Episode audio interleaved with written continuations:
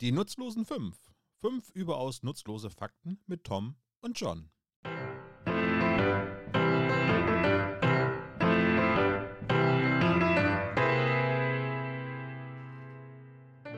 Hallo und herzlich willkommen bei den überaus nutzlosen fünf mit John und Tom. Hallo John. Hallo Tom. Es ist jetzt ein paar Tage nach der Vereidigung von Joseph R. Biden Jr. als äh, 46. Präsident der Vereinigten Staaten. Absolut. Wir sind so ein bisschen am Vorproduzieren, nachdem wir unsere Premiere ja im spezial gelagerten Adventskalender 2020 hatten. Und deswegen hast du gesagt, lass uns doch ein paar lustige Fakten zur, ähm, oh, ich kann das Wort bestimmt nicht richtig aussprechen, Inauguration Ceremony zum US-Präsidenten verkünden. Ich finde, du hast das hervorragend ausgesprochen, Tom. Ah, ich gebe mir Mühe. Also ich habe ähm, tatsächlich die Woche ein bisschen recherchiert, weil ich ja auch noch so einen Blog schreibe über, über so Kram. Und ähm, ich bin über so ein paar gestolpert, die auch sehr, sehr kurz sind. Und deswegen dachte ich, kann man die mal hier kurz einwerfen. Zum Beispiel ähm, bin ich da einer Geschichte begegnet von einem Präsidenten, den eigentlich keiner mehr kennt, nämlich dem neunten Präsidenten der Vereinigten Staaten. Oh, warte, warte, warte. Oh, wenn du den kennst, bin ich echt beeindruckt. Also Lincoln ist der 13. gewesen, ne? Ja. Dann ist es nicht Buchanan, weil der war vor Lincoln. Uh, ja, richtig. Aber wir sind, kannst du mir die Jahreszahl sagen? Äh, nee. Ah, so, warte mal. Der, der neunte Präsident der Vereinigten Staaten. Ja, ich will die ganze Zeit Harding sagen, aber der war erst in den 20er Jahren. Der ist also irgendwie der 20. oder so. Ja, aber du bist namenstechnisch gar nicht weit weg, muss ich sagen. Es, Bin schon es, beeindruckt. es ist was mit H, ne? Absolut. Es ist sogar was mit Haar. Ah, warte, warte, warte. Es liegt, das, das ist so das Gemeine. Es liegt mir auf der Zunge. Ist das Harrison? Yes, absolut. Meine Also, Güte. Hey, Tom. Wi- William Henry Harrison. So ist es. Hast du das gerade parallel gegoogelt? Nee, ich hab, ich hab mal so ein. Ah, das ist jetzt. Weißt du, wir schweifen jetzt direkt am Anfang ab. Ich hatte mal einen Nachmittag und einen Abend. Ich weiß nicht, kennst du das, wenn man so richtig schlechte Laune hat und sich zu nichts motivieren kann? Ja, das heißt bei mir Wochentag. Es gibt, es gibt so Tage und ich manchmal falle ich in so ein schlechte Laune-Loch und komme da auch nicht selber richtig raus. Und das sind so diese Tage, über die man sich am meisten im Nachhinein ärgert, weil man denkt, man hätte so produktiv sein können und irgendwas machen können, was einem Spaß macht. Und Mhm. stattdessen sitzt man nur den ganzen Abend vorm Rechner und hängt einfach sinnlos im Internet. Ja. Und an einem dieser Abende habe ich eine Seite gefunden mit so interaktiven äh, Quizzes für Highschool-Schüler. Und ich habe den ganzen Abend die Karte der USA, alle Bundesstaaten auf Zeit richtig benennen können. Also du kriegst nur die Form gezeigt und musst wissen, das ist der Staat, der liegt da und da. Mhm. Und die Liste der US-Präsidenten. Und deswegen ist davon noch viel in meinem Kopf vorhanden. Oh, krass, den Link musst du mir mal schicken, weil das musste ich tatsächlich während meines Studiums machen. Das war eine, äh, eine Prüfung, die ich machen musste. Ähm, so Städte auf einer leeren US-Karte ähm, einzeichnen und die, Stä äh, die Staaten alle benennen und sowas. Total verrückt. Ja, Aber ja, ähm, William Henry Harrison ist nämlich bekannt für gleich zwei Rekorde. Ähm, William Henry Harrison hat die kürzeste Präsidentschaft aller US-Präsidenten. ist das nicht der, der. Äh, oh Gott, ich, ich, es tut mir jetzt leid, wenn ich dir das vorwegnehme, aber ist Überhaupt das der. nicht. Das ist das der Präsident, der äh, bei einem schweren äh, Regen, also bei so einer Art Sturm, äh, vereidigt wurde und auf einen Hut und warme Kleidung verzichtet hat und dann an einer Lungenentzündung gestorben ist? Ganz genau. Ja. Ganz genau. Und nicht nur das, das ist der eine Rekord, der ist nämlich nur 31 Tage im Amt gewesen. Ähm, es gibt sogar einen Zusammenhang, vermutet man zumindest, nämlich ähm, William Henry, Harrison hat auch die längste Inauguration Speech aller Präsidenten bislang gehalten. Irgendwie Nämlich drei acht- Stunden oder so, ne? 8445 Wörter, also knapp unter zwei Stunden. Zwei Stunden, ja. Und er hatte sich geweigert, im kalten Washingtoner Januar einen Mantel zu tragen, das sei nämlich unmenschlich, ähm, und hat sich wenige Tage später eine so starke Lungenentzündung zugezogen, dass er daran gestorben ist. Unmenschlich oder unmännlich? Unmännlich. Ah, okay. Hm. Jacken sind sowas von unmenschlich. Ja, also du, seit 45 muss man auch unmenschlich als Präsidenteneigenschaft mit einkalkulieren. Das- seit seit Nummer wichtig. 45, nicht seit 1945, bevor da was Falsches rüberkommt. ähm, das mit der Lungenentzündung und der kurzen Amtszeit wusste ich tatsächlich, weil im Zuge von äh, Joseph Bidens Vereidigung gab es so eine Fotostrecke mit kuriosen Fakten. Mhm. Ich fürchte, Nummer zwei von dir weiß ich dann auch. Dann sag du doch mal Nummer zwei von mir. Ah, ja gut, das, kann, das waren jetzt 15 oder 16 Fakten, das kann natürlich jetzt alles Mögliche sein. Aber es gab auch einen Vizepräsidenten, der so sturzbesoffen war bei seiner Vereidigung, dass er die, den Amtseid nur lallend sprechen konnte. Absolut. Ähm, und zwar, jetzt muss ich kurz überlegen, ähm, das war ähm, Andrew Johnson, der auf Abraham Lincoln gefolgt ist. Und der war so betrunken bei seiner Amtseinführung, dass ähm, Abraham Lincoln sich im Nachhinein für ihn entschuldigt hat und dem Volk dann gesagt hat, der sei eigentlich gar nicht so. und der ist wohl so rübelhaft aufgetreten und hat sich selbst immer wieder so in Rage geredet, ähm, über, dass seine Wahl ein Sieg über das Establishment sei und sowas. Übrigens äh, hing dessen Porträt auch bei Donald Trump im, ähm, im Oval Office. Der war auch, äh, der war auch ziemlich offener Rassist, ne? Mhm, ja, Andrew- der Andrew hat Johnson. auch ähm, im Gegensatz zu Abraham Lincoln die Sklaverei ganz, ganz krass verteidigt und so. Das war auch noch eine Zeit, wo der Vizepräsident traditionell aus der anderen Partei war. Also Johnson war Vizepräsident und Demokrat und Lincoln Richtig. war ja eigentlich Republikaner. Absolut, ganz genau. Ja. Ähm, nee, ich hätte noch äh, zwei ähm, Sachen gehabt, nämlich ähm, bei der Amtseinführung von Ulysses S. Grant 1837 wurden nach der Amtseinführung reihenweise junge Kadetten, also Soldaten, ins Krankenhaus eingeliefert mit Frostbeulen, weil es so kalt war an dem Tag, gefühlt minus 30 Grad dank, dank eiskaltem Wind, dass sogar der Champagner in den Gläsern gefroren ist. Und noch viel tragischer, man wollte zum, zur Feier des Tages ähm, Kanarienvögel aufsteigen lassen. Die sind Und alle die sind- erfroren. Die sind alle in ihren Käfigen erfroren. Oh, scheiße. Und ähm, es, es heißt dann auf der Webseite, wo ich das gelesen habe, stand dann wirklich, it rained canaries. das, ähm, also wirklich richtig, richtig bitter. Also es war ein, eiskalter Januarwind und Temperaturen gefühlt bis zu minus 30 Grad. Also richtig, richtig bitter. So war es übrigens auch bei Kennedys Amtseinführung. Richtig, richtig kalt. Ähm, und das hat dazu geführt, dass man, ähm, um das Podium zu wärmen, Heizstrahler aufgestellt hat, die leider nicht richtig funktioniert haben und dafür gesorgt haben, dass fast das ganze Podium abgebrannt wäre, während Kennedy seine Rede gehalten hat.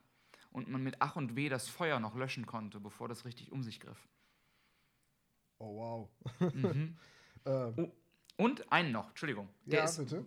der ist auch leider gar nicht lustig. Ähm, aber das fand ich tatsächlich krass, weil es ähm, der ähm, Amtsschwur, der Amtseid, beendet ja traditionellerweise mit So help me God, so war mir Gott helfe. Und es gibt in der gesamten Geschichte der Vereinigten Staaten einen Präsidenten, der sich geweigert hat, das zu sagen. Und das war ähm, ein Demokrat, Franklin Pierce. Der war 14. Präsident. Und das hatte aber einen Grund, nämlich, dass ähm, Franklin D. Pierce kurz vor der Vereidigung ähm, seinen jüngsten, ich glaube, seinen jüngsten Sohn bei einem Eisenbahnunglück verloren hatte. Und der war und der quasi muss- wütend mit Gott. Ja, aber pass auf. Und er musste quasi zusehen, wie sein Sohn fast geköpft worden ist in, im Zuge dieses Eisenbahnunglücks. Aber das war eben noch nicht alles, weil das war bereits der dritte Sohn, den der hatte beerdigen müssen vor der Amtseinführung. Und dem waren alle drei Söhne innerhalb von acht Jahren, glaube ich, weggestorben. Und der war so voller Hass auf Gott, dass er sich geweigert hat, diese Phrase nicht zu wiederholen. Okay, weil ansonsten, äh, man, man sieht das ja auch in Deutschland bei den Vereidigungen der Minister, diese äh, Phrase, so wahr mir Gott helfe, die wird ja eigentlich von fast allen gesagt. Das, ich glaube, Mhm. ich habe irgendwann mal eine, äh, eine Vereidigung gesehen und da war der einzige Minister, der es nicht gemacht hat, jemand von den Grünen. So, Ich glaube, und- Schröder hat das seinerzeit weggelassen. Ich meine, das mal gelesen zu haben, dass das damals irgendwie aber so ein das ist bisschen etwas, was du dir in den USA nicht erlauben kannst. Nein, überhaupt Also nicht. Atheismus ist in den USA ganz, Ja. ganz schlimm, schlimm, schlimm, schlimm, schlimm, schlimm. Stell dir mal vor, Joe Biden hätte gestern das so, vorgestern So Help Me God nicht gesagt, was bei Fox News heute los wäre. Fox News hat aber auch jetzt wieder Zeit, sich auf einen demokratischen Präsidenten einzuschießen und äh, es, kursiert immer noch ein Video, wo Fox News sich aufregt, weil, äh, weil Barack Obama mal beim Betreten von Marine One vergessen hat, dem äh, Marine zu salutieren. Das ist richtig. Und richtig gut fand ich, dass ich einen Screenshot gesehen habe, der war wohl nicht gefixt. Ähm, dass es bei Sean Hannity bei Fox News den Live News Alert gab am Abend der Vereidigung. Joe Biden celebrates America while 400.000 Americans die. Zu denen fällt dir echt nichts mehr ein. Nee, das ist, das ist, ja. ja. Äh, um, aber wo wir gerade von Ulysses S. Grant gesprochen haben, wusstest du eigentlich, dass der der dritte Vorsitzende der National Rifle Association war? Nee, wusste ich nicht. Das ja. ist verrückt. Ja. Ich wusste nur, dass die, die NRA jetzt gerade ähm, Bankrott angemeldet hat, wohl um Klagen zu entgehen. Ja, ich hoffe, dass sie damit nicht durchkommen. Ich auch. okay, pass auf, Tom. Ein letzter Fun-Fact, bevor wir in die eigentliche Sendung gehen. Das ich hat auch nichts mit Inauguration zu tun, aber ich habe es gelesen und ich fand es köstlich. Ähm, so ein bisschen Gehässigkeit gehört ja auch dazu. Ähm, es gibt das Gerücht, dass Mitarbeiter von Bill Clinton ähm, am Tag vor dem Auszug aus dem Weißen Haus auf allen Computertastaturen das W entfernt haben als kleinen Gruß an die Staffer von der Regierung von George W. Bush. das ist witzig. Das fand ich tatsächlich auch. Ich weiß nicht, ob es stimmt, aber ich möchte, dass es stimmt.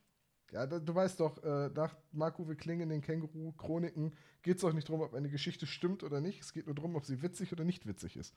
Und ob sie stimmen könnte. ja. so, ich habe mitgezählt, das waren jetzt fünf Fakten. Das mhm. war die kürzeste Episode von Die Nutzlosen 5. Ja, war Vielen schön Dank fürs dir, Zuhören. Bis zum ja. nächsten Mal. Nee, komm, äh, ah. machen, machen wir das, was wir rausgesucht haben, doch, okay? Okay. Heute, heute bist du das Brot und ich bin der Belag, richtig? Das, das, das stimmt. So? Heute ja. bin bei unserem Doppeldecker-Sandwich der lustigen Fakten bin ich heute der langweilige Toast und du der heiße Belag dazwischen. Hast du dir ausgesucht, welchen Toast du möchtest? Äh, Roggentoast. Roggentoast. Ach, hier ist ja auch noch gesund. Ja, naja, so gesund Toastbrot halt sein kann. Da gibt es den schönen Schüttelreim. Was mir am Morgen Trost bot, war ein frisches Toastbrot. Aber egal. Kennst du das Lied ähm, Sonnenschein, Sonnenschein, Sonnenblümchen, Sonnenblume von, von Ganz schön feist? Nee. nee. Äh, Gänseblümchen heißt das Lied. Gänseblümchen. Kennst, kennst du nicht? Nee. Suche ich, dir, such ich dir mal raus. Es wird Mach dir mal. gefallen. Mach mal. Ähm, John, äh, ja. du, du, kennst das. Ich, ich fange ganz gerne mit einer Quizfrage an. Mhm. Und da du ja Historiker bist, John, was passierte am 29. Februar 1900? Ich habe früher gerne mal die Scherzfrage gestellt, was war am 24. Dezember 1761? Und die Antwort ist Weihnachten. ähm. hm. Das ist richtig. Ähm. Also es war, wenn es diesen Tag gab, war es ein Schaltjahr. Also 29. Februar 1900. Mhm. Keine Ahnung. Du, du bist sehr schnell eigentlich drauf gekommen. 1900 ist kein Schaltjahr. Oh, okay. Also gab es den Tag nicht. Es gab den Tag nie. Aber wenn du Microsoft Excel benutzt, gibt es den Tag. Okay. Und zwar, also im gregorianischen Kalender, ich kann mir das immer nicht merken, deswegen habe ich es nachgesehen. Also im gregorianischen Kalender gibt es ja den, ähm, das Schaltjahr. Mhm. Es ist ja eingeführt worden, dass man alle vier Jahre diesen Zusatztag hat, damit der Mondkalender stimmen kann. Mhm. So, und jetzt muss ich es einmal genau nachsehen. Also es gibt eine Schaltjahrregel. Und die wurde 1582 eingeführt. Und sie sagt, ähm, die durch vier ganzzahlig teilbaren Jahre, abgesehen von den folgenden Ausnahmen, sind Schaltjahre. Säkularjahre, also Jahre, die ein Jahrhundert abschließen, sind kein Schaltjahr, außer sie sind durch 400 teilbar. Deswegen war, deswegen war das Jahr 2000 ein Schaltjahr und das Jahr 2100 wird kein Schaltjahr sein. Ansonsten alle vier Jahre. Also du leitest es ein mit, du bist ja Historiker. Das ist tiefster Mathe-Shit. ja, aber das hat sich ein Papst ausgedacht. Also bitte. okay. Kein Mathematiker. Ja, ich bin Atheist. so, und jetzt ist natürlich die Frage, wenn das Jahr 1900 kein Schaltjahr war, warum ist dann in Microsoft Excel der 29. Februar 1900 vorhanden. Da muss ja jemand 1985, als die erste Version von Software äh, von, von Excel geschrieben wurde, muss ja ein Programmierer einen tierischen Fehler gemacht haben, wenn er die Schaltjahrregel richtig einbaut, aber ausgerechnet ja beim 1900 einen Fehler macht. Und jetzt kommt's. Microsoft hat diesen Fehler vollkommen absichtlich eingebaut. Weil da irgendjemand Geburtstag gehabt hätte, der für Microsoft wichtig ist? Äh, ja, Bill Gates hat da Geburtstag. Nein, hat er nicht. Nein, natürlich nicht. Er wäre, eher wäre jetzt ja 120. Äh, nein, tatsächlich gab es eine andere Software auf dem Markt, eine Tabellenkalkulation mit dem Namen Lotus 123. Oh, die kenne ich sogar. Von der Firma Krass. Lotus. Lotus hat damals auch Bürosoftware gemacht, glaube ich. Und äh, Microsoft wollte kompatibel zu Lotus sein und hat deswegen diesen Programmierfehler von Lotus absichtlich übernommen damit auch Lotus-Tabellen unter Microsoft Excel korrekt funktionieren. Ach, verrückt. Und jetzt könnte man ja sagen, Lotus ist ja längst Geschichte, die Firma gibt es nicht mehr, die machen, macht keine Software mehr. Warum hat Microsoft dann auch im Jahr 2020 in den aktuellen Fassungen von Excel immer noch diesen Programmierfehler drin? Mhm. Microsoft ist ein großer Verfechter der sogenannten Downwards Compatibility, also dass Software alte Versionen der Software immer noch unterstützt. Und das muss sein, sonst würden diese Excel-Tabellen nicht funktionieren. Es könnte ja sein, dass irgendwo jemand noch eine 30, 40 Jahre alte Excel-Version benutzt oder eine 30 Jahre alte Excel-Datei nutzt oder mhm. genau genommen reicht auch eine 5 Jahre alte Excel-Datei vor der letzten äh, Version, wo das drin war. Und die könnte ja für die Datumsberechnung diesen Zusatztag brauchen, um richtig zu rechnen. Und deswegen ähm, muss das immer noch stattfinden. Also muss das immer noch drin sein. Microsoft Krass. lässt solche Programmierfehler drin. Wenn du zum Beispiel unter Microsoft Windows versuchst, einen Ordner con, also C-O-N zu nennen, kriegst du eine Fehlermeldung. Con ist ein äh, Registerschreibbefehl aus den frühen DOS-Versionen. Und da waren ein paar Begriffe halt reserviert, die durftest du als Schreibbefehle nicht benutzen, um damit Verzeichnisse zu benennen. Was? Und das ist heutzutage vollkommen egal, weil das komplett anders funktioniert und man ja nicht mehr auf einer DOS-Basis ist. Also du kannst zwar immer noch diesen Command-Bash einblenden, aber Microsoft fußt ja nicht mehr auf MS-DOS. Also Windows funktio mhm. funktioniert nicht mehr auf DOS-Basis. Und trotzdem kannst du diese Schreibbefehle nicht benutzen. Und das ist diese Form von Abwärtskompatibilität, die, die einfach kurios ist. Oh, Tom, ich weiß, warum dieser Podcast nutzlose Fakten heißt. ja, aber falls du jetzt jemals über den 29. Februar 1900 stolperst in einer Excel-Datei. Das ist richtig. Krass. Ja, total abgefahren. Ich musste nur gerade daran denken, dass ich diese Woche gelernt habe, dass wenn ein iPhone-User einem anderen iPhone-User über iMessage die Worte Pew Pew schickt, also P-E-W, P-E-W, dann wird die Nachricht bei dem Empfänger als Lasershow angezeigt. Je, je, je. So, okay. das, war, das war die erste Scheibe Brot. Okay, dann kommt jetzt ähm, erstmal ein bisschen Sandwich-Creme, würde ich sagen. Ich will kurz nach Amerika mit dir, ähm, und zwar nach Florida. Du hattest von Florida Man gesprochen und ähm, seitdem lässt mich Florida nicht mehr los. Und ich wollte was finden, was mit Florida zu tun hat. Und ich habe was gefunden, was mit Florida zu tun hat, weil es offensichtlich immer was gibt, was mit Florida zu tun hat. Und ähm, wir gehen ähm, in, nach Nordwest-Florida, in den sogenannten Panhandle, in eine kleine Stadt, die heißt Vernon, Florida. Ähm, und Vernon, Florida gehört zu den Städten in den USA, in denen du dich, ganz egal wer US-Präsident ist, nicht krankenversichern lassen kannst. Ist eine Idee, wo, wo, eine Idee, woran das liegt? Äh, hui. Das ist ja mal seltsam. Man kann sich da nicht krankenversichern. Ich, ich nehme an, dass sich Krankenversichern ähm, verstößt dagegen geltende Gesetze? Nee. Das ist, war eine Entscheidung der ähm, Versicherungsunternehmen. Äh, okay, weil, weil das Verletzungsrisiko der, also lass mich raten, da ist irgend so eine ganz, ganz gefährliche äh, äh, Branche ansässig und das Verletzungsrisiko und, und damit halt auch das Krankheitsrisiko ist da so hoch, dass die Versicherungen sagen, das übernehmen wir nicht, das ist zu teuer für uns. Fast.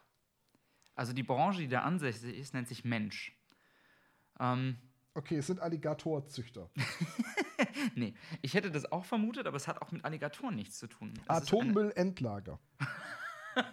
Nein, aber mach ruhig weiter. Du bist immer noch bei A. Wir haben bis Z Zeit. Radioaktive, radioaktive Alligatoren. Die, erkennst, Alligatoren mit Laser. die siehst du aber im Dunkeln kommen, weil sie leuchten. Nee, aber wusstest du, dass es ähm, früher Alligatoren-Reitzoos gab, wo man Kinder auf Alligatoren reiten lassen konnte? Bis zu diesem einen schrecklichen Unfall gab es die. Nee, die wurden, die wurden tatsächlich 1984 abgeschafft, ähm, weil nicht mehr genug Besucher kamen. Aber das ist eine andere Geschichte. Nein, also Vernon, Florida ist ein, ein relativ kleines Nest, so 600, 700 Einwohner wahrscheinlich. Und ähm, hat eine ganz besondere Geschichte, denn nirgendwo waren in den späten 50er und 60er Jahren weltweit Kriegsgebiete ausgeschlossen, die Verlustrate an Körperteilen so hoch. Arme, Beine, Hände, Füße, Augen. Okay. Und es lag nicht an Alligatoren. Ich lasse dich jetzt nicht nochmal raten, woran das lag. Es lag auch nicht an Alligatoren mit Laser oder Radioaktiven Sägewerke, so. Sägewerke. Nein. Okay, Die Antwort lautet Versicherungsbetrug.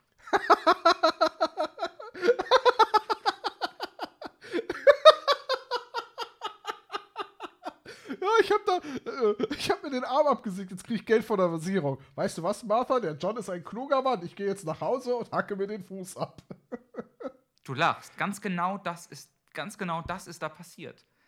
Ähm, Vernon war Jahre, jahrzehntelang wirtschaftlich abhängig von Dampfschifffahrt und von, von irgendwie Minen. Von irgendwas wurde abgebaut. Ich konnte nicht genau rausfinden, was. Auf jeden Fall gab es eine große Mine. Beides machte irgendwann zu und diese Stadt wurde ärmer und ärmer und ärmer. Und ähm, es ist unbekannt, wie das genau angefangen hat. Aber man vermutet, dass eine Person in Vermont lebend sich aus Versehen wohl selbst, also aus Versehen irgendwie ein Körperteil verlor und eine sehr hohe Versicherungssumme ausgezahlt bekommen hat. Und das diente dann als Inspiration.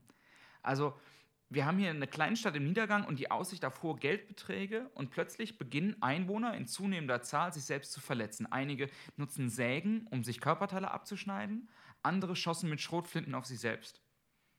Und die mussten jetzt allerdings dieser Versicherung begründen, wie diese Unfälle zustande kamen. Und da beginnt eigentlich erst das richtige Schauspiel, weil einer zum Beispiel, habe ich gelesen, hat argumentiert, dass er sich in die eigene Hand geschossen hat bei dem Versuch, einen Falken zu erlegen. Es gibt da keine Falken. Ein anderer hat behauptet, er hat seinen Fuß mit einem Eichhörnchen verwechselt. Und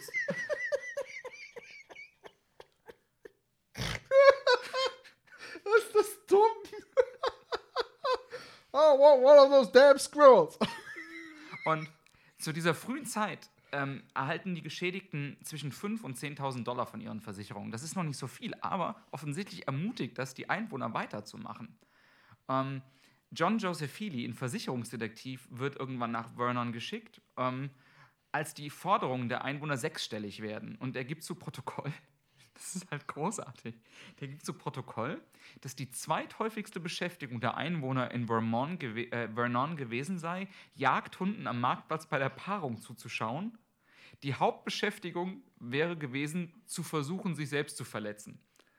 Und ein Zitat, ein Zitat aus seinem Bericht, ich zitiere hier, ich übersetze es gleich, aber es ist, ähm, To sit in your car on a sweltering summer evening on the main street of Knob City, watching anywhere from eight to a dozen cripples walking along the street gives the place a ghoulish, eerie atmosphere.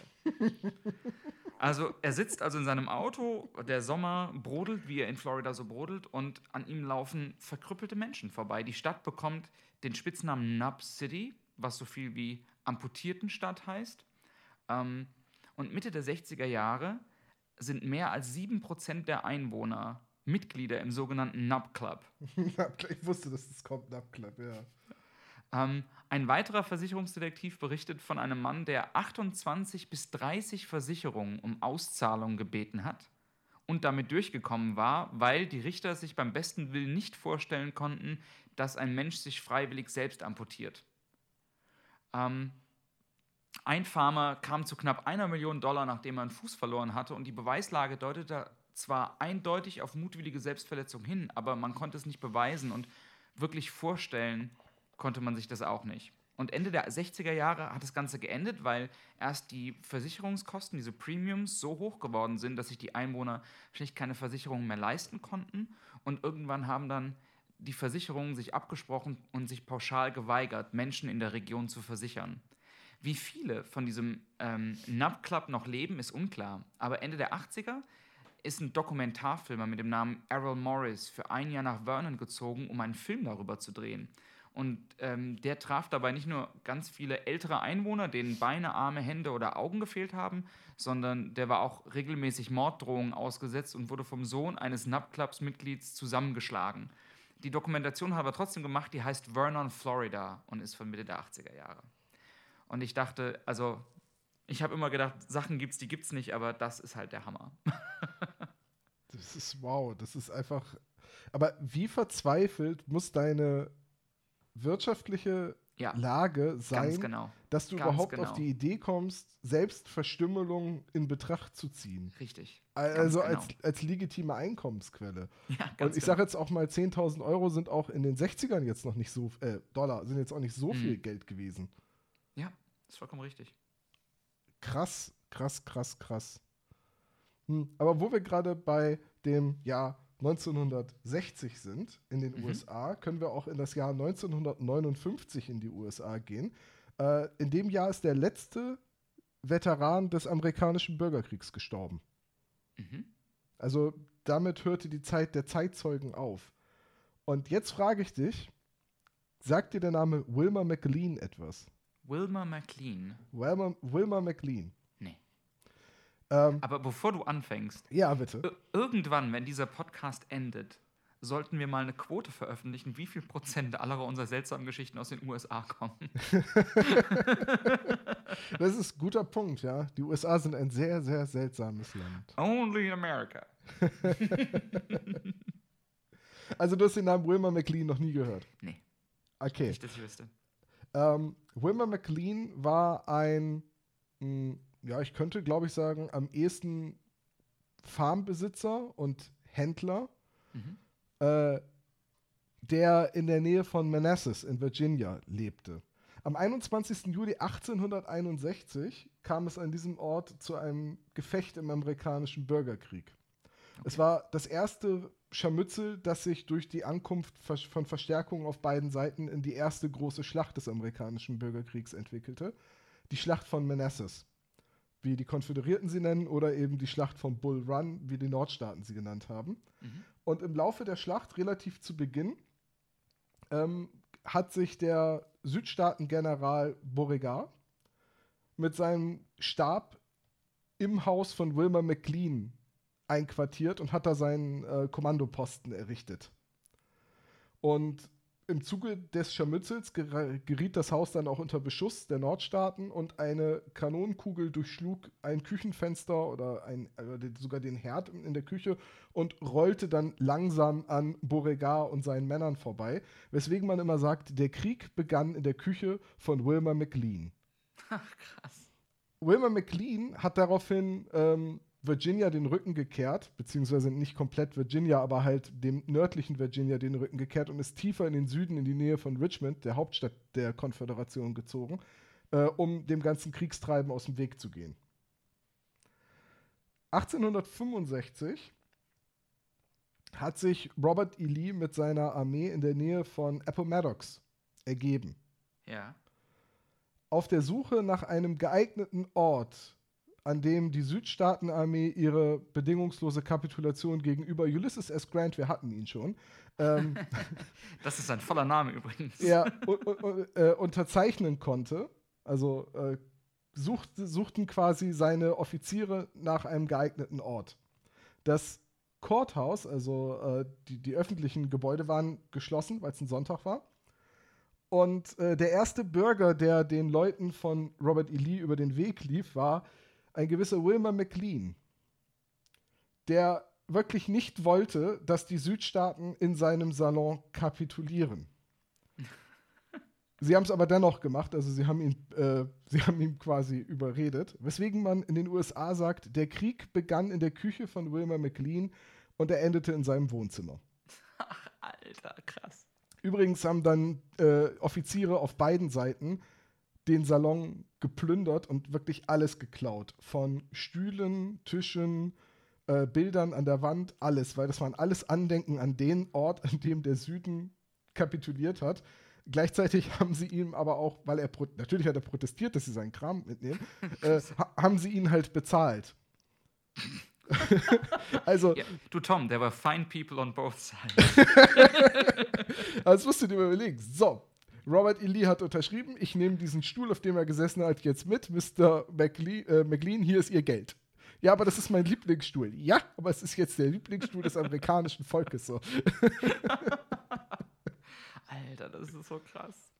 Ja, ich hab, ja, Entschuldigung. Äh, ähm, die Geschichte von Wilmer McLean, ähm, ich habe da jetzt gerade eine sehr lange Dokumentationsreihe von Ken Burns über den amerikanischen Bürgerkrieg gesehen und mhm. ich dachte mir, ich dachte ehrlich gesagt, das ist etwas, was du wahrscheinlich kennst, äh, aber ich, als ich diese Geschichte gehört habe, ich fand das so großartig. Das ist tatsächlich fantastisch. Nee, das habe ich wirklich noch nie gehört. Ich habe nur letztens eine Sendung gesehen, so eine, ähm, so eine Sendung aus den, aus den 60ern oder so, irgendwie äh, amerikanisches Unterhaltungsfernsehen ähm, mit irgendwie drei ähm, Teilnehmern, so eine Quiz-Sendung und dann wird immer einer reingeführt und man muss dessen Besonderheit erraten oder dessen Geheimnis erraten. So ein bisschen und, wie, wer, was bin ich? Ja, genau, so ein bisschen, aber gar nicht, dass sie erraten müssen, was der beruflich macht, sondern der hat halt in seinem Leben irgendwas Besonderes erlebt und man muss halt erraten, was das ist. Und ähm, das war total faszinierend, weil die hatten da ähm, den letzten lebenden Augenzeugen ähm, vom Lincoln-Mord. Und, und der war da halt dann schon irgendwie über 90 oder über 100, keine Ahnung, weiß ich nicht. Auf jeden Fall super tatterig und so. Ähm, aber dann siehst du halt in so einem, einer alten Schwarz-Weiß-Sendung jemanden, der dann sagt, ja, ich war halt dabei. So. Ich war halt irgendwie, keine Ahnung, in der Box nebenan oder so. Ich weiß, ich krieg's nicht mehr genau zusammen. Aber ähm, dadurch, dass ja in Amerika alles nur fünf Jahre her ist, ähm, gefühlt zumindest, ähm, ist es halt krass, wenn so monumentale geschichtliche Ereignisse plötzlich sich so im, im, im Lebenbild materialisieren. Weißt du, was ich meine? Ja, ja, ich, ich war auch erstaunt, als in der Dokumentation dann äh, also wirklich Filmaufnahmen von eben Veteranen aus dem Bürgerkrieg zu sehen waren, weil die halt, die haben den Krieg noch nachgespielt, ja. teilweise, die haben den, ähm, die haben halt das Gedenken gefeiert und hochleben lassen. Es gibt ja auch Denkmäler, die, also ähm, ich glaube, das war äh, FDA, der noch Denkmäler eingeweiht hat. Also es gibt Videoaufnahmen ja. von, von, äh, von diesen Feierlichkeiten, ähm, wo, wo halt die Veteranen noch lebendig sind. Ja. Ja, ich habe irg irgendwie nur gelesen vor kurzem, dass neulich erst, ähm, also neulich im Sinne von in den letzten, keine Ahnung, zehn Jahren oder so, ähm, die letzte Witwe eines Soldaten aus dem Unabhängigkeitskrieg gestorben ist. Und das ergab sich irgendwie so, dass sie ganz, ganz jung war, also fast kriminell jung, als sie geheiratet haben. Und der war schon sehr alt. Aber der, du meinst jetzt den Unabhängigkeitskrieg von 1700? Nein, nein, nein, nein, nein, äh, Bürgerkrieg, Entschuldigung. Nein, nein Bürger, das meine ich nicht. Okay, der, war, der war 280 und sie war 12. Okay, schon. und sie ist auch selbst 205 geworden. Deswegen war ich gerade sehr irritiert. Ja, Entschuldigung, okay. Entschuldigung. Ja, ja, aus, der, aus dem Bürgerkrieg. Okay. Ich habe mich, hab mich in den Kriegen vertan. Das kann einem schon mal passieren. Ähm, Korean War. Korean übrigens, es könnte jetzt gut passieren, dass jemand in den Kommentaren korrigiert und sagt, aber der Krieg begann doch gar nicht mit der Schlacht von, von Bull Run. Das stimmt, das war die erste große Schlacht. Der Krieg begann mit der äh, Belagerung des Südens von Fort Sumter.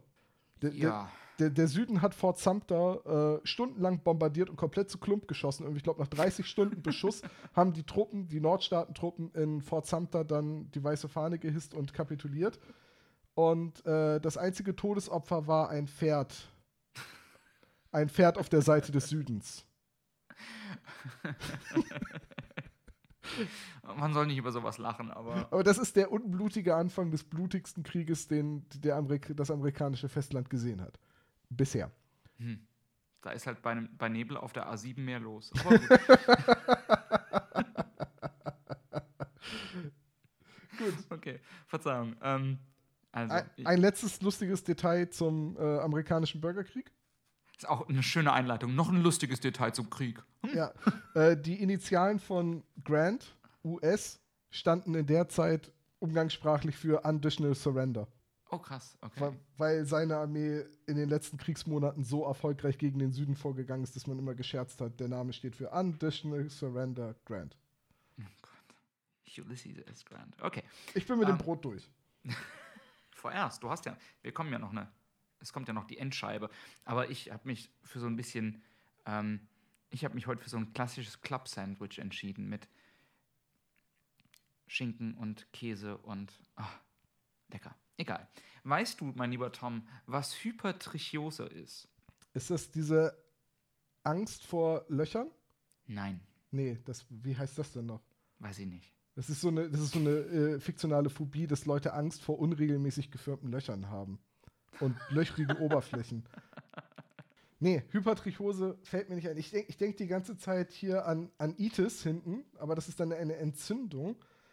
Was ist denn dann eine, eine Ose? Ich hab's vergessen. Hypertrichose. Ich, ich weiß aber, dass ich das weiß. Und du wirst es gleich sagen, und dann werde ich sagen, ach ja, genau. Und dann wirst du sagen, ja, ist klar. Genau, so wird's laufen. Also ist schön, das, so gut kennen wir uns schon. Ähm, ja, Ja, also ich, äh, dann lass mich erst einen Teil meiner Geschichte erzählen, bevor ich das auflöse. ist Ähm, meine Geschichte ja. beginnt nämlich Anfang des 15. Jahrhunderts. Äh, gelungen, des Ach 16. ja, natürlich. Jahrhunderts, Verzeihung. Ähm, und zwar geht es Mhm. um Pedro González. Man könnte auch González sagen. Ähm, Pedro González wird auf den Kanarischen Inseln geboren ähm, und wird als Zehnjähriger ähm, von dort weggebracht. Ähm, man beschreibt ihn als schönen Knaben mit dunkelblonden Haaren und ähm, naja, ähm, er gehört wohl zu den Ureinwohnern dieser Insel, die nennen sich Guanchen, ähm, die man zu der Zeit als Wilde bezeichnete, was aber sich wohl nur dadurch erklären lässt, dass die sich weigerten, sich von den Spaniern erobern zu lassen. So, die haben den Spaniern Widerstand geleistet. Ähm, aber wo genau und wann genau, alles irgendwie unbekannt. Dokumentiert wird seine Geschichte erst, als er ungefähr zehnjährig, 1547, in Frankreich ankommt, nämlich am Hofe von König Heinrich II. In einem Käfig. Warum? Heinrich II. wusste nicht so ganz, was er mit ihm anfangen soll und rang sich dann aber durch, ihn erziehen zu lassen. Ich das so fanden- Ver Verdacht, Ja? aber okay. Okay, da, halt's noch kurz zurück. Ja, that's what she said. Oh, Gott. Natürlich, natürlich musstest du das sagen. Es wäre kein Podcast mit Tom, wenn du das Ich, nicht ich, nein, ich kann nicht anders, es tut mir leid. ist schon okay. Ähm, nicht, dass wir hier jetzt einen Klischee-Koeffizienten machen müssen. Tom sagt, that's what she said. 20 Punkte.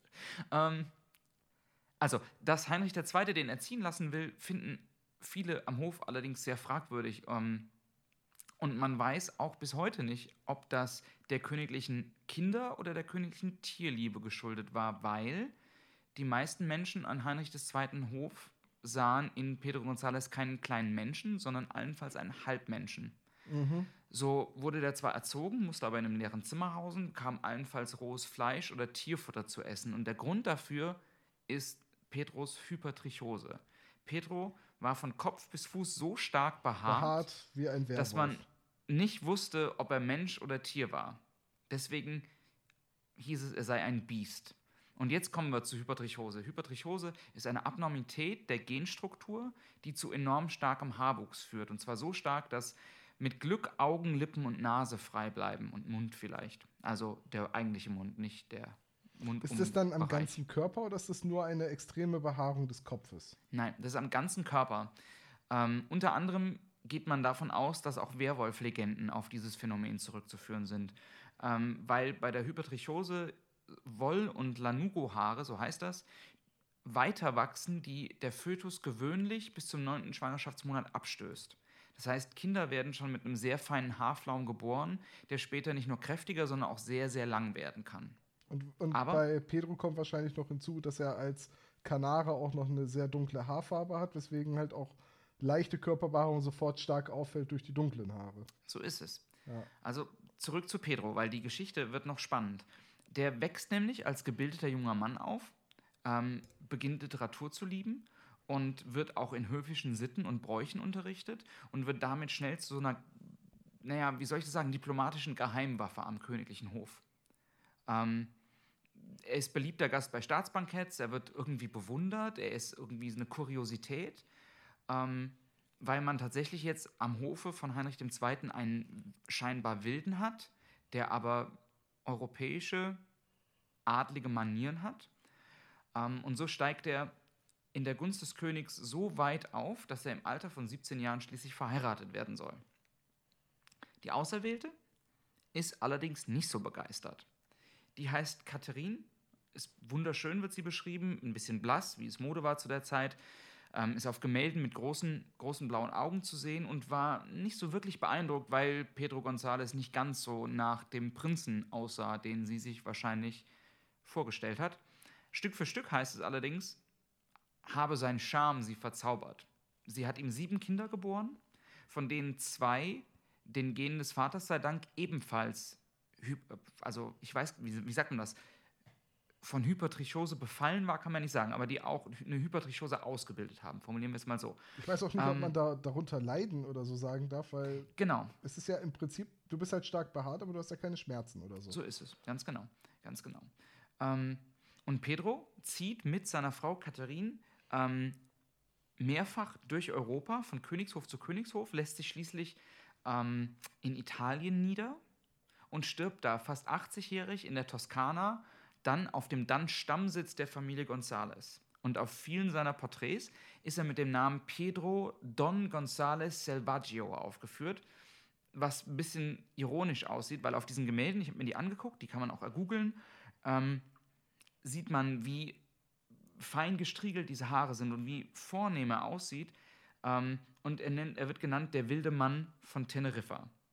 Es gab, ja, ähm, Naja, nach dem König von Mallorca gibt es halt auch den wilden Mann von Teneriffa. du zerstörst hier meine Atmosphäre. Ähm, seit den 1500ern ähm, wurden übrigens insgesamt nur 50 Fälle von starker Hypertrichose dokumentiert. Und viele der Betroffenen endeten irgendwie im Zirkus oder im Varieté oder so. Und die Geschichte von Pedro und Katharine war die Grundlage für die Geschichte Die Schöne und das Biest. Ich wollte eben, ich wollte eben schon aus Scheiß sagen, als er die sieben Kinder hatte, hatte er auch eine sprechende Tasse und ein, und ein Armleuchter. Nein. Ähm, leider gab es bei deren irgendwie Liebe keine zauberhafte Verwandlung, wie in, dem, in der, in der Disney-Geschichte oder in der Geschichte Die Schöne und das Biest. Ähm, aber es ist bis heute tatsächlich unbekannt oder nicht bekannt, ob Catherine González ähm, ihren Mann aus freien Stücken oder aus Liebe geheiratet hat ähm, oder ob da vielleicht ein mächtiger Heiratsvermittler im Hintergrund die Strippen gezogen hat. Das ist alles Spekulation, aber ähm, es ist am Ende die Geschichte von dem wilden Mann aus Teneriffa und der wunderschönen Catherine González, das, die Schöne und das Biest. Ha. Ha. Das. Okay, also ich wusste nicht, dass die Schöne und das Biest, dass es da quasi eine, ähm, eine reale Vorlage für gab. Ich auch nicht. Ich habe auch von dem Mann noch nie gehört, aber Hypertrichose muss ich schon mal irgendwo gehört haben. Ich erinnere mich dran, dass ich mal einen Fernsehbeitrag aus so einer Pseudodoku, also mit Pseudodoku meine ich immer Galileo und, und, und, und so ein Scheiß, weil das nun wirklich kein, keine Qualitätsdokus sind. Ähm, aber ich meine, dass ich mal einen Beitrag über zwei Südamerikaner, also Brüder gesehen habe, die auch eine extrem starke Körperbehaarung haben und deswegen Wolfskinder genannt wurden. Ja. Ja. Okay, aber jetzt Hypertrichose, okay. Aber wie passt das denn mit dem Wort Lykanthropie zusammen? Offenbar gar nicht. Richtig, wahrscheinlich, gehe ich von aus. Ja, Aber du hast keine bessere Überleitung gefunden, nehme ich an. Nee, ähm, aber Lykanthropie ist doch die Werwolfskrankheit. Ach so, boah, das weiß ich nicht. De deswegen bin ich da gerade bei. Ja, als Fantasy-Rollenspieler weiß ich natürlich, was Lykanthropie ist.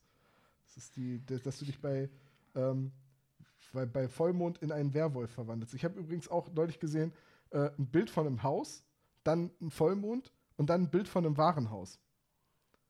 Einem Warehouse.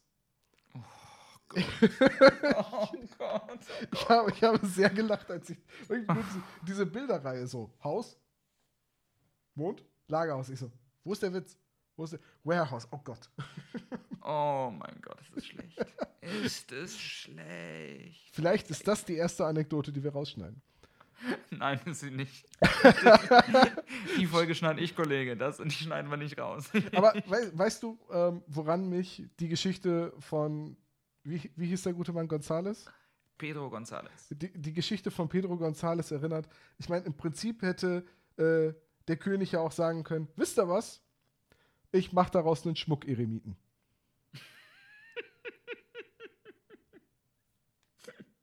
Naja, klar, der war halt zu der Zeit vermutlich noch absoluter Herrscher von Frankreich. Der hätte alles machen können.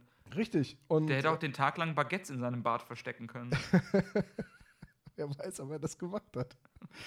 Aber we- weißt du, was ein Schmuck-Eremit Ulala. ist? Weil das ist nämlich tatsächlich meine dritte Anekdote, beziehungsweise mein dritter sinnloser Fakt, den ich rausgesucht habe. Was ein was ist? Ein Schmuck-Eremit. Nein, das weiß ich nicht, aber ich stelle es mir, ich stell's mir sehr ästhetisch vor. Ja, ähm, es gibt, also man kann ja grob festhalten, je reicher Leute werden oder sind, desto exzentrischer sind sie auch. Ja. Und im 17. und 18. Jahrhundert gab es halt Großgrundbesitzer und also Leute, die halt auch große Parks hatten, vor allem England und Frankreich, die ähm, halt zeigen wollten, wie schön ihr Park ist, indem sie einen Einsiedler haben, der in ihrem Park lebt. Alter.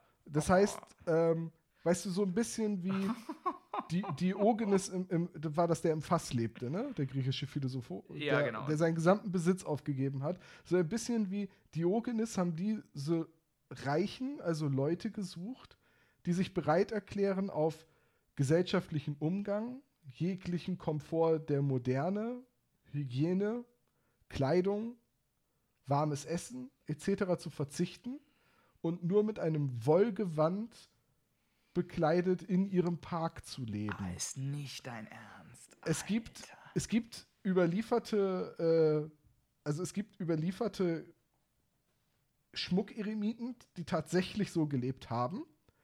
Und es gibt auch überlieferte Zeitungsannoncen, in denen reiche Grundbesitzer nach, äh, Das ist nicht dein Ernst. nach, nach Leuten gesucht haben, die halt bereit wären, im, in ihrem Park zu leben. Und ähm, es gibt eine überlieferte Zeitungsannonce von, von einem Charles, einem Landadligen, Charles Hamilton in England, äh, und ich zitiere hier, der angeblich 700 Pfund dafür geboten hat, wenn jemand sieben Jahre in seiner Eremitage bleibt, wo er nur mit einer Bibel, einer Brille, einer Fußmatte, einem Strohsack als Kissen, einem Stundenglas als Zeitmesser, Wasser als Getränk, Nahrung aus dem Haus versehen werden sollte. Er muss ein wollenes Gewand tragen und durfte sich unter gar keinen Umständen die Haare, den Bart oder die Nägel schneiden, nicht jenseits der Grenzen von Mr. Hamiltons Besitz herumstreuen oder auch nur ein Wort mit der Dienerschaft wechseln. Aber hey, immerhin eine Fußmatte. Also ein bisschen. Ja, im Prinzip immerhin eine Fußmatte. Was steht da drauf? Tonne, Sweet Tonne? Go away, I'm not allowed to talk to you. ähm, Alter. meine Tonne, meine Regeln. und jetzt, ich, ich meine, aus heutiger Sicht, wie krass exzentrisch muss man sein, wenn man jemanden dafür bezahlt, wie ein Einsiedler auf dem eigenen Grundstück zu leben, wenn dir quasi das Wohl eines anderen Menschen gegenüber de, de, deines Status so egal ist, Das ist unfassbar. dass du jemanden als, als quasi, ja, eigentlich wie so eine Art Kaninchen, das du im Garten hältst, Ja, präsentierst. aber genau so. Also, das ist ja so ein bisschen wie, also kommen wir mal zu dieser Florida-Geschichte von vorhin zurück. Das ist ja ein bisschen wie, also wie verzweifelt musst du auch sein, sowas anzunehmen? Mhm. Ähm, ich hab, mir wurde neulich mal gesagt, und das habe ich auch schon teilweise in Kommentaren gelesen, dass unser Podcast wohl Parallelen hätte zu einem BBC-Podcast namens There's No Such Thing as a Fish. Okay. Äh, das ist der Podcast von den, ähm, ja, den, den, äh, von der Redaktion von Quite Interesting. Mhm. Den sogenannten Elves. Also, die werden ja meist die Elfen bezeichnet und die haben einen eigenen Podcast und die haben wohl auch mal diese Geschichte mit dem Schmuck-Eremiten äh, er erzählt. Also haben wir keine Ähnlichkeit, wir übersetzen den nur. Im Prinzip schon, ja. Also wir haben ein ähnliches Konzept und ich wusste auch, dass es diesen Podcast gibt, aber ich habe ihn noch nie gehört. Und äh, es gab, an einer dieser Schmuck-Eremiten ist wohl innerhalb von einer Woche oder so dann beobachtet worden, wie er sich im örtlichen Pub betrank. Also der, der hat gab Gehaltskürzung. Der, da wurde erstmal die Fußmatte weggenommen.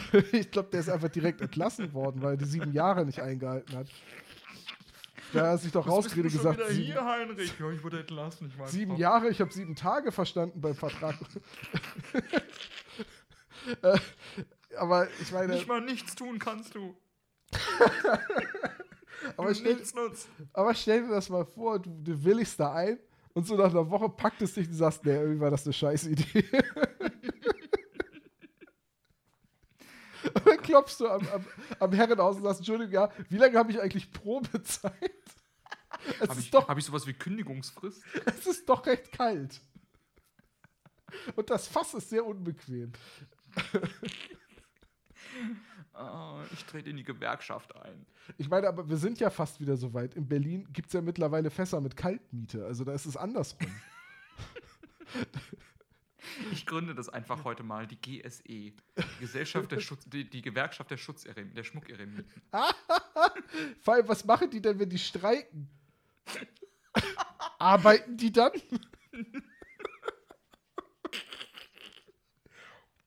Was macht der, der Schmuckeremit da? Er schneidet die Hecke. Das ist ein Aufstand.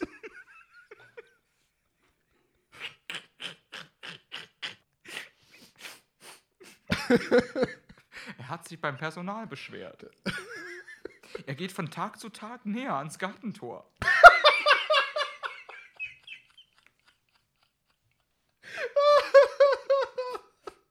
Und er hat so, er hält so ein Schild hoch, wo drauf steht, einen Schritt weiter.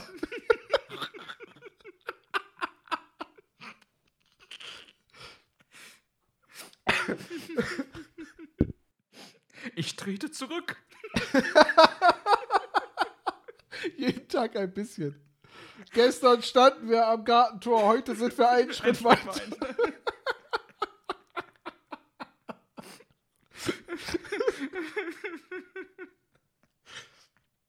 ja, äh, was, was schon wieder für, eine, für ein absurdes Gespräch. Ob man da promovieren kann? Dr. Schmuck.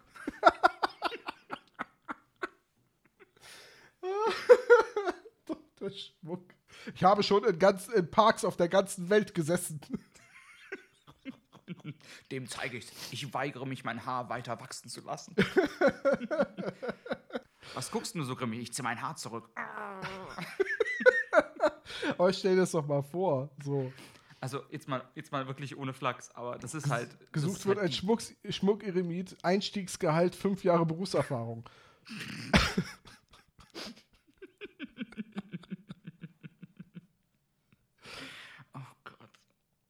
Meinst du, dafür gibt es Zeitarbeitsfirmen?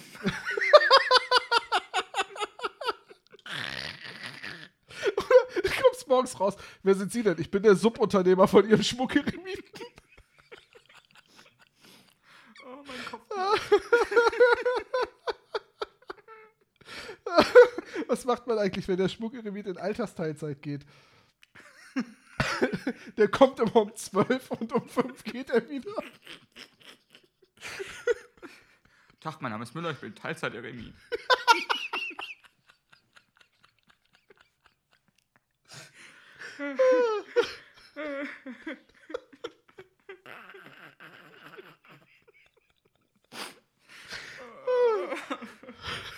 oh Gott, all diese Bilder in meinem Kopf. oh Gott. Okay. Ich hätte ich hätt ehrlich gesagt nicht gedacht, dass sich die Geschichte über die Schmuckeremiten in diese Richtung entwickelt, aber ich, äh, ich bereue nichts. oh. Nein, aber jetzt mal wirklich ohne Flachs. Also das ist halt, das ist halt, das ist halt Dekadenz im, Dekadenz im Endstadium und irgendwie auch Menschenverachtung im Endstadium. Also das ist ja. Gut, jetzt muss man dazu sagen, wir sind hier im 18., 19. Jahrhundert, wo das mit den Menschenrechten Schon klar. Das, das war ja noch ein recht neues Konzept. Das stimmt schon, aber ähm, ja, also, boah, das ist halt echt krass, ne? Also, Also die Geschichte um die Schmuckeremiten ist wohl ähm, auch wirklich belegt. Es gab auch einen Schmuckeremiten in Deutschland, 1795 in Flottbecker.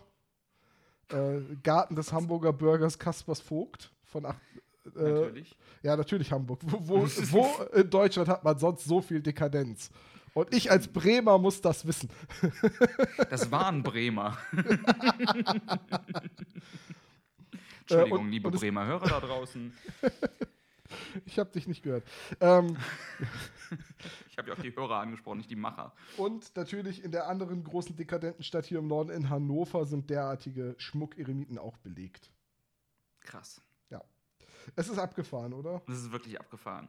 Ähm, das Schöne an diesem, an diesem Podcast-Format, Tom, ist tatsächlich, dass ähm, ich ganz, ganz oft, wenn wir das, also wir haben das ja noch nicht so oft gemacht, aber eigentlich jedes Mal, wenn wir das gemacht haben, habe ich, nachdem wir aufhören zu sprechen, das dringende Bedürfnis, sofort zu googeln und mehr darüber zu wissen. Das finde ich eigentlich ganz cool. Also, oh, ich, würde, ich hätte gern einen Steven Spielberg-Film mit Tom Hanks als Schmuckeremit.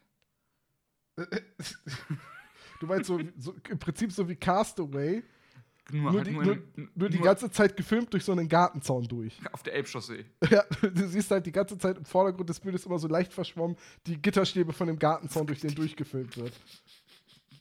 Und den Volleyball hat er erst zu seinem fünfjährigen Firmenjubiläum bekommen. Dienstjubiläum. okay, okay. Das äh, wird jetzt auch langsam ein bisschen albrecht hier. Ach, ein bisschen.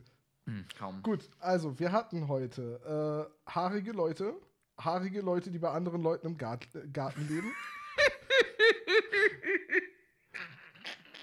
dann einen US-Präsidenten mit nicht genug Körperbehaarung, der sich dann eine Lungenentzündung zugezogen hat. Einen Tag, der nie existierte. Und Menschen, die sich haarige Körperteile abtrennen. die in finanziell haarigen Situationen sind. ist dann nur noch ein halber Schmuckeremit. Oh, wusstest du, dass äh, im Sezessionskrieg die Invalidenrente für Veteranen prozentual gemessen wurde? Also wie viele Inches ihrer, ihres Gliedmaßen sie verloren haben? Bitte was? Ja, je länger das Bein, desto weniger Geld hast du bekommen. Also ein appes Bein war halt mehr wert als ein upper Fuß. Ach, ja gut, das macht ja auch Sinn, aber wie krass ist das denn? Ja, irgendwo muss man ja auch mal eine Grenze ziehen. Kannst ja nicht allen das Gleiche zahlen. Das ist so ein bisschen, wenn, dein Kranken, wenn sich dein Krankengeld danach bemisst, wie laut du schreist. Ja, Krass, okay. Verrückt. gut. Der kriegt kein Krankengeld, der hat nur drei, De- der hat nur drei Dezibel genießt. Äh, John, es Tom? hat großen Spaß gemacht. Das war wieder sehr interessant und, und lustig. Das war die erste Folge, in der wir nicht den Zweiten Weltkrieg erwähnt haben. Ups. Ähm, und, Ist aber die äh, erste Folge, in der ich nicht mehr meinen Biolehrer. Ups.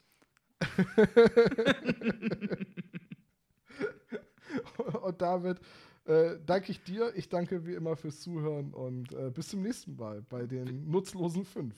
Bis zum nächsten Mal. Macht's gut. Tschüss. Ciao.